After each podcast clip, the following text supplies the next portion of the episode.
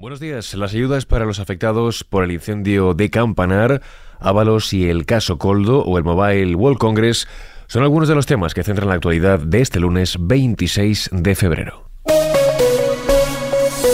ISFM Noticias con Jorge Quiroga.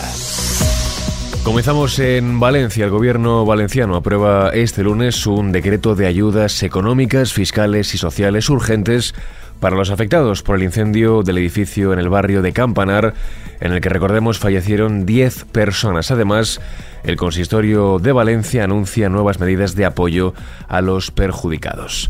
Todo esto en un día en el que está previsto que los reyes de España acudan hasta el barrio valenciano para mostrar su respaldo a los afectados por el siniestro. En el día de ayer, Felipe VI insistió en que el luto de toda Valencia es el luto de toda España. Tenga un recuerdo lleno de emoción para las víctimas, para los heridos, sus familias y seres queridos. El luto de toda Valencia es el luto de toda España. Y así lo queremos trasladar mañana por la tarde, la reina y yo, cuando compartamos allí con los valencianos su duelo y su dolor. Don Felipe y doña Leticia llegarán a Valencia por la tarde, como anunciaba el monarca, después de que el jefe del Estado concluya su agenda en Barcelona, donde va a inaugurar el Mobile World Congress 2024 y hacer un recorrido por la mayor feria de tecnología de todo el mundo. Por su parte, el presidente catalán Per Aragonés ha reivindicado este domingo a Cataluña como tierra de oportunidades y como referencia tecnológica gracias a su sistema universitario y también de investigación y a eventos de primer nivel como es el caso del mobile. Además, ayer se conoció que España desarrollará un modelo de lenguaje de inteligencia artificial en castellano, así lo comunicaba el presidente del gobierno, Pedro Sánchez. Que vamos a trabajar en estrecha colaboración público-privada en la construcción de un gran modelo fundacional de lenguaje de inteligencia artificial entrenado específicamente en español y, por supuesto, en las lenguas cooficiales en código abierto y transparente.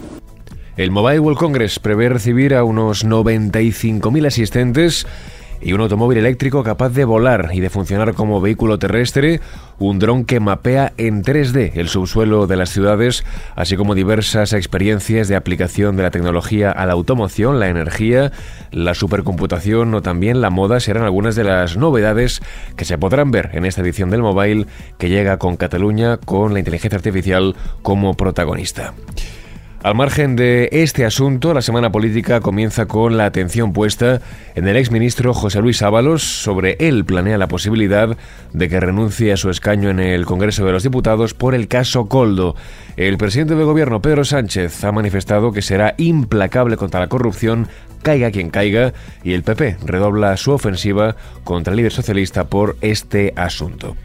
En otro orden de temas, las protestas de los agricultores volverán este lunes a las calles de Madrid. Están previstos cortes de tráfico en la ciudad entre las 9 de la mañana y las 3 de la tarde. La manifestación se iniciará desde Arganda del Rey hasta la sede del Parlamento Europeo y convocada por los sindicatos Asaja, Coagir o UPA, pasará entre otros puntos por la carretera M208, M203, Avenida de la Democracia, Avenida de Daroca, M23, Calle O'Donnell, Menéndez Y Paseo de la Infanta Isabel. Ya en clave internacional, Zelensky cifra en 31.000 los soldados ucranianos muertos en dos años de guerra. Es la primera vez que el bando ucraniano da una cifra concreta de muertos en sus propias filas durante este conflicto bélico. El número, ha explicado, no incluye a militares heridos ni desaparecidos y pese a ello niega las estimaciones que sitúan la cifra de fallecidos en cerca de 300.000. Además asegura que por parte del bando ruso han muerto 180.000 soldados. Y cerramos este podcast con la previsión del tiempo para hoy lunes. Finaliza el paso del sistema frontal atlántico y sin embargo todavía dejará lluvias localmente fuertes o persistentes con acumulaciones de nieve significativas en zonas de montaña en el tercio norte a partir de los 600 metros, además de viento fuerte en varios puntos de la península. Así con el tiempo ponemos punto y final a este repaso informativo. Antonio Alfonso Hernández estuvo un día más al frente del control de sonido de este podcast. Ya sabes que puedes seguir informado cada hora en directo en los boletines de XFM. Muy buenos días.